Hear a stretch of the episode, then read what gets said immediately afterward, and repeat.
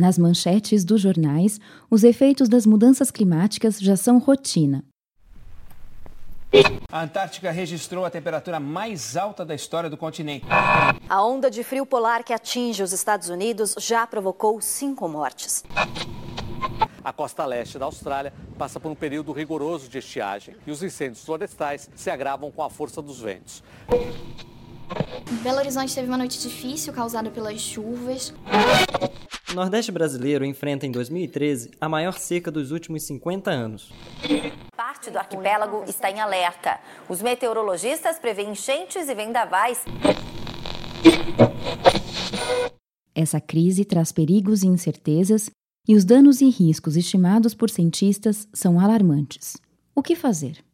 Precisamos que os governantes estimulem ações e mudanças via implementação de políticas públicas, aqui e agora.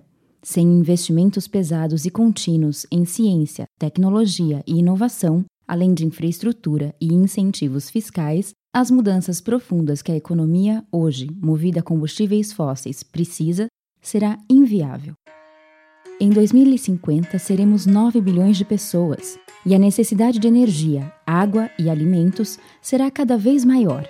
A escassez ou a limitada disponibilidade dessa tríade é crítica, principalmente nos países pobres ou em desenvolvimento. O desafio está na interdependência desses recursos: energia, água e alimentos. O aumento da oferta direta de um deles implica na redução dos outros dois e nas suas respectivas cadeias produtivas. Eu sou Camila Cunha e, pensando nisso, nós do Oxigênio, em parceria com a Iniciativa Planteia de Divulgação Científica, preparamos uma série de três episódios para conversar sobre o status desses recursos no Brasil. No primeiro episódio da série, o tema é energia. Então, se liga aí.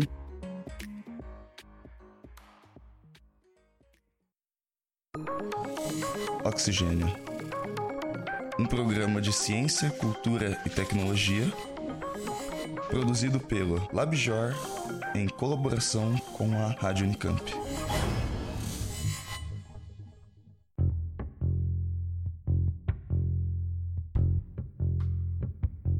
Eu sou engenheiro agrônomo de formação, me formei pela Universidade Federal do Ceará, sou mestre e doutor em Planejamento de Sistemas Energéticos pela Faculdade de Engenharia Mecânica da Unicamp, sou atualmente pesquisador colaborador do Instituto de Biologia a minha linha de, de pesquisa são células a combustíveis, utilizando o hidrogênio como vetor de energia, principalmente hidrogênio a partir de biocombustíveis, mas não só.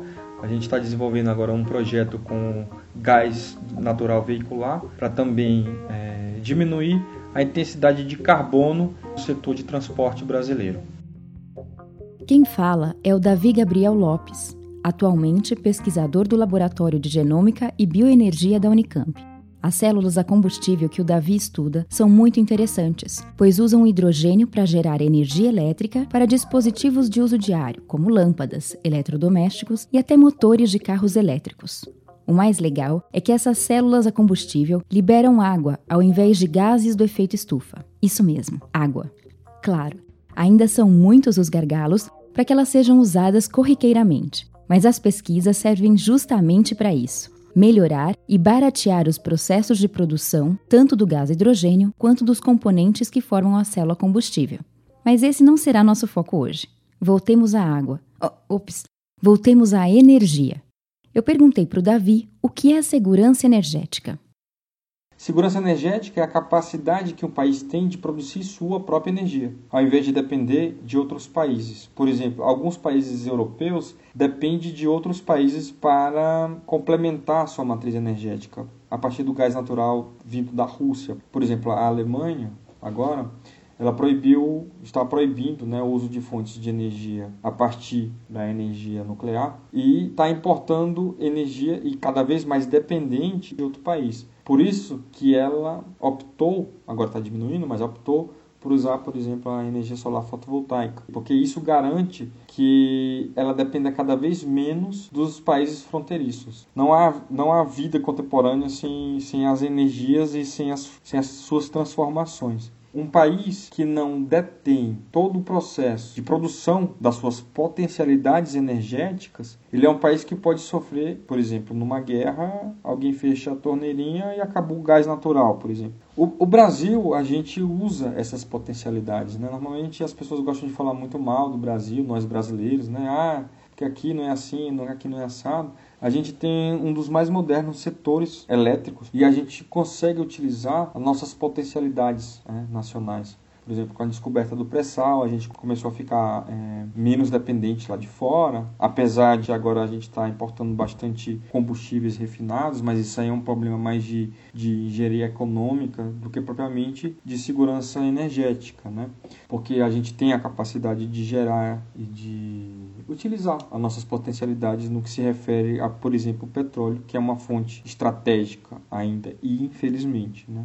Mas a, a segurança energética é basicamente isso: é a capacidade que o país tem de gerar a sua própria energia para prover os setores agrícolas, os setores industriais, o, o setor de serviços, etc., sem depender de outro país.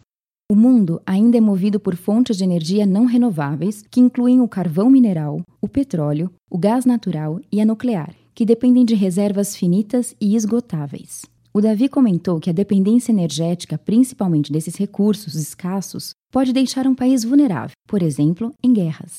Em geral, a concentração geográfica desses recursos energéticos, das rotas e da infraestrutura da cadeia de produção, a diversidade dos países exportadores e até a infraestrutura precária ou vulnerável a ataques em algumas localidades podem ser o estopim ou a desculpa de conflitos violentos, instabilidade social ou disputas políticas.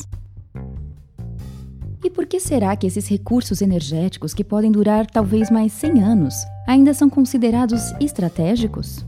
Bom, conhecemos muito bem as propriedades físico-químicas dessas matérias-primas. O rendimento energético delas é alto, os preços são atrativos e a infraestrutura já está instalada. São plataformas, poços, refinarias, dutos, malhas ferroviárias e rodoviárias que geram, claro, muitos empregos. Todos esses fatores levam ao aprisionamento tecnológico. Esse é o termo técnico usado por economistas e significa que a estrutura do sistema e a rede de relação dos diferentes atores que a compõem geram tantas amarras que acabam por impedir ou desestimular alternativas que poderiam ser mais vantajosas para o mercado, para a sociedade e para o meio ambiente. Em geral, os investimentos no sistema energético são de muito longo prazo e as decisões de hoje afetam significativamente o futuro. E o Brasil? Davi, quais são as fontes energéticas que o Brasil utiliza? Quais são as nossas potencialidades nacionais? O Brasil usa mais ou menos é, 35,5% de petróleo e derivados, 12% de gás natural. Há uma tendência agora de aumentar esse uso do gás natural, porque a distribuição é, já não é mais um monopólio natural. A hidráulica, a gente está com mais ou menos 13%. E eu estou falando aqui matriz energética e não matriz elétrica, tá? Há uma diferença. Deixa eu interromper o Davi um pouquinho aqui. Matriz energética é o conjunto de fontes que um país possui para suprir sua demanda interna de energia. Já a matriz elétrica está embutida na energética e inclui somente as fontes usadas para a produção de energia elétrica. Continua, Davi. 17% de derivados da cana e carvão vegetal 8%, as demais renováveis cerca de 5,4%. De forma geral, a nossa matriz energética é 43,5%, 44% renovável. Se a gente comparar com o mundo, o mundo é 14,1% intensivo nas suas matrizes energéticas a partir de fontes renováveis. Por isso que o Brasil, eu considero e falo sempre isso em palestras e em sala de aula, que a gente é um Emirados Árabes de fontes renováveis. A nossa matriz elétrica, a gente tem 70% hidráulico, tem mais aí uns 16% de eólico. Somos mais que um paraíso tropical. Somos um paraíso de fontes renováveis. A hidroeletricidade compõe uma das principais fontes energéticas do Brasil. A tendência é reduzir a dependência de petróleo, dada a volatilidade dos preços internacionais e do desenvolvimento de um parque tecnológico petrolífero nacional. Além disso, temos o etanol utilizado como combustível para veículos leves, cujo incentivo começou na década de 70 com o Proálcool. O país ainda tem grande vocação para a geração de energia solar e eólica. o uso da água, da biomassa, do sol e dos ventos para gerar energia compõe as fontes de energia renováveis. Explorar esse tipo de potencialidade tem, em geral, mais vantagens do que desvantagens, como ilustra o Davi com as hidroelétricas. É necessário que a gente compreenda, enquanto nação, que a gente precisa de energia renovável, a gente precisa de energia renovável barata. O ciclo da água é renovável. Quando a gente fala da, da energia hidrelétrica, a gente está falando de energia limpa e barata. A questão é: é barata porque a gente não leva em consideração esses impactos socioambientais? Eu acredito que sim. Mas mesmo se a gente embutir no preço esses valores sociais e ambientais, se é que dá para valorar os valores sociais, né? o impacto de uma hidrelétrica, por exemplo, é, alagando um cemitério de uma pequena cidade, o sentimento humano, a vantagem da hidrelétrica são exatamente do ponto de vista econômico, tá? Você que está escutando aí antropólogo, sociólogo, estou falando basicamente do ponto de vista econômico, ele tem vantagens comparativas com as outras fontes, isso sem dúvida nenhuma. Do ponto de vista dos impactos ambientais para a mudança climática, as grandes hidrelétricas elas têm os impactos nos primeiros cinco anos, alguns estudos já publicados, internacionalmente aceitos, você tem aí impactos do metano, né? Você tem é, matéria orgânica naquele, naquele local e você vai, vai colocar água, né? Tem, você tem reações né, de bactérias que se lança esse gás de efeito estufa, que é o metano, que é 33 vezes, se não me engano, mais intensivo do que o dióxido de carbono. E sim, há impactos globais, mas bastante resumidos se você compara, por exemplo, com uma termoelétrica, combustível, por exemplo, né? Então, essas comparações são uma pergunta bem interessante, né? porque a gente precisa ter essas preocupações dentro do planejamento energético barato, é, universal e que causam menos impactos, mas é, os impactos das hidrelétricas são maiores nas comunidades locais e no, no, no bioma local né? do que propriamente no, de forma mundial, pelo menos do ponto de vista dos gases de efeito estufa. Planejamento energético barato, universal e com reduzido impacto. A palavra planejamento parece estar faltando nas ações de nossos governantes. Quem não lembra do maior racionamento de energia do país em 2001 ou do racionamento recente de água em 2014? As duas crises atingiram São Paulo em cheio e não foram fatalidades. O descompasso entre aumento da demanda e a capacidade instalada, reservatórios, geração, linhas de transmissão e distribuição, levou ao uso predatório dos reservatórios por anos, deixando o sistema cada vez mais dependente do regime anual de chuvas. Incertezas no marco regulatório, desvalorização cambial em 1999 e balanço das contas públicas afastaram investimentos públicos e privados. Desde racionamentos ainda mais antigos, como os da década de 80, no desespero da crise, a solução é sempre a construção de poluidoras termoelétricas, que funcionam às custas de combustíveis fósseis. O Davi explica que a energia renovável pode ser uma vantagem competitiva para o país. Afinal, nós temos o know-how e por que não explorá-lo? A nossa matriz energética é extremamente renovável. Isso é um grande benefício para o país, só que quando a gente compara com outros países, a gente começa a se perguntar: a gente não utiliza nossas potencialidades de energias não renováveis, já que os outros países, a média é de 14% e a nossa média de renovável é 44%. Então, é, o Brasil, na, é, na, verdade, tem, tem, entre aspas, tá, poluído a sua matriz elétrica. A gente tem optado, erroneamente, na minha humilde opinião, a desenvolver a partir de fontes não renováveis, como alguns leilões de energia a partir do carvão, por exemplo. E a gente tem sujado, né? Né, a nossa matriz energética a partir da fonte da, da, da, nossa matriz elétrica, a gente exatamente porque a gente tem uma vantagem comparativa com os outros países. Qualquer país europeu pode chegar no Brasil e falar o seguinte: ah, vocês têm que deixar de emitir na sua matriz energética. O governo pode optar e falar o seguinte: é, então, a gente tem 44% da nossa matriz energética a partir de fontes renováveis, vocês têm 14%. Então a gente tem um, um certo direito de poluir, né? O que é, na verdade, uma visão visão muito pobre, pouco estratégica. Essa retórica é, de que vocês poluem e eu também vou poluir é uma retórica já bastante ultrapassada, porque o planeta é só um.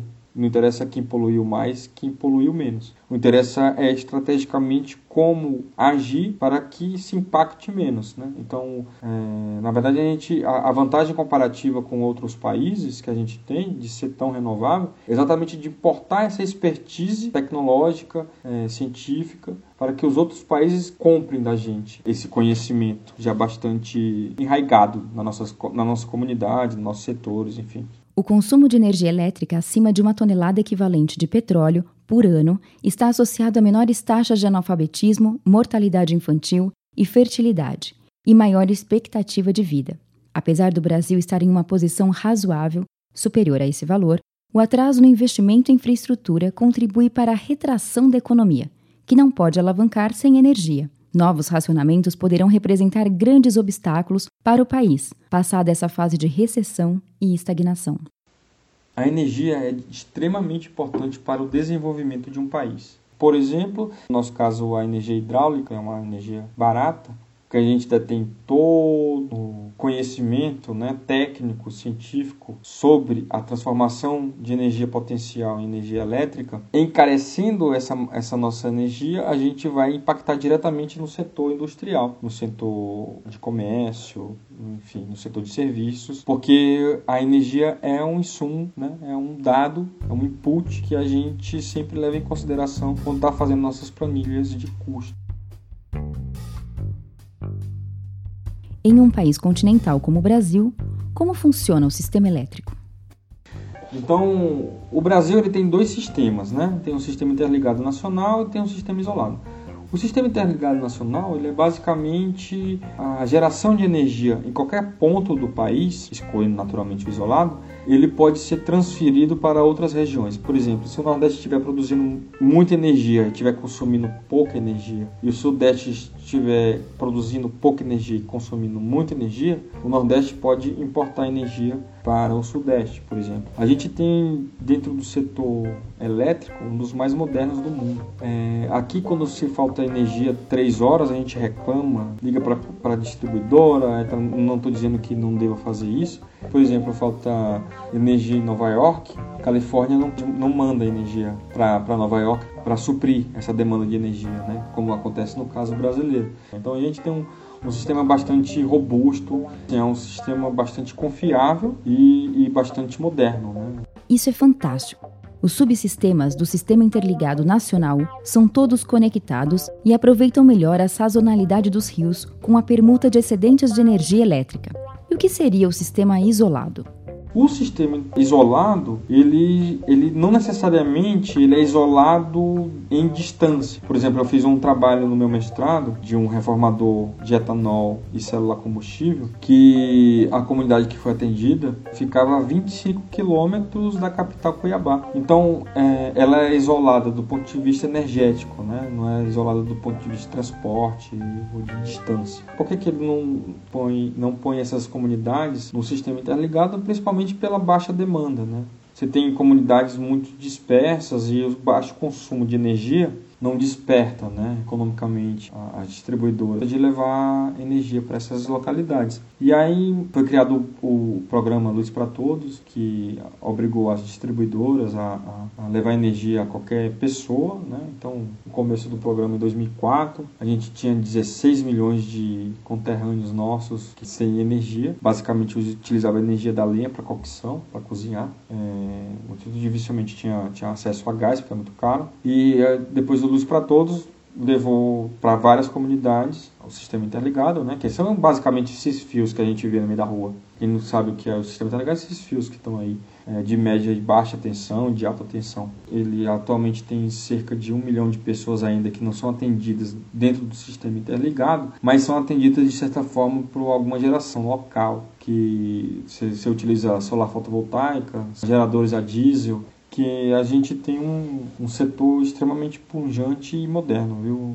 É bom que os ouvintes saibam disso. A Agência Nacional de Energia Elétrica, a Agência Nacional de Petróleo e Gás e Biocombustíveis são, são agências que são extremamente competentes no, no trabalho que fazem, principalmente porque eles estão do lado do consumidor, né? Então, incentivam projetos de pesquisa e desenvolvimento, tanto a ANEL quanto a ANP, enfim. É um setor, para além da distribuição, geração e transmissão, tem uma preocupação preocupação de realmente garantir né, segurança e qualidade da energia para os consumidores brasileiros. O programa Luz para Todos, que o Davi comenta, foi pensado para levar a eletrificação para regiões rurais e remotas do país e universalizar o acesso à energia elétrica. Davi, existem outros projetos relacionados à energia em andamento no Brasil? Quais você destacaria? Há atualmente dois programas extremamente relevantes no Brasil, o RenovaBio e o Rota 2030. O RenovaBio é um programa específico para a produção de biocombustíveis no Brasil onde ele onera o distribuidor que vende né, é, mais combustíveis de fontes fósseis e que beneficia os produtores rurais que são mais eficientes dentro de todo o seu processo, desde o uso da terra, onde é o nosso maior gargalo, é o setor agrícola, né, é, o, é o setor que mais polui no Brasil, é, torná-lo mais eficiente dentro desse processo de produção do biocombustível essa eficiência ela vai ser remunerada a partir dos CBIOS, né, que é uma moeda que ainda está sendo discutida. Então, essa política é bastante importante, tem tido um aceite bastante entusiasmado da academia e também do setor produtivo nacional, né, de forma geral. Tem visto no Renovabil uma oportunidade bastante interessante de gerar conhecimento, de gerar riquezas de uma fonte renovável que a gente domina. Entendi. O Renova Bio é um incentivo para aumentar a participação dos biocombustíveis, feitos em sua maioria de cana-de-açúcar e soja, na matriz energética, e promover a segurança energética do país, estimulando o mercado de combustíveis interno, ao mesmo tempo que reduzimos as emissões de gases do efeito estufa, como acordado em Paris em 2016. E o Rota 2030?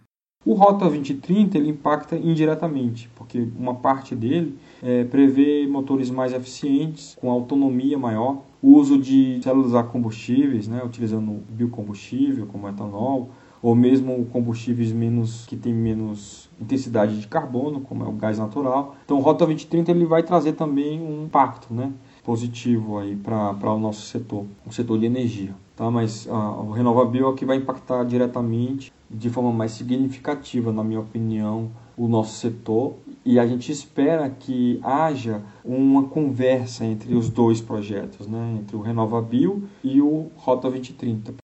O Rota 2030 quer fazer do Brasil um polo automobilístico moderno, ou mais próximo dos países ricos. Um dos focos do programa está nos carros híbridos e elétricos, cujos preços e tecnologia ainda estão fora do nosso alcance. O programa prevê também aumento da eficiência energética e segurança de veículos, bem como atração de investimentos para o setor. Qual será o efeito desses programas? Hum, ainda precisamos esperar para ver.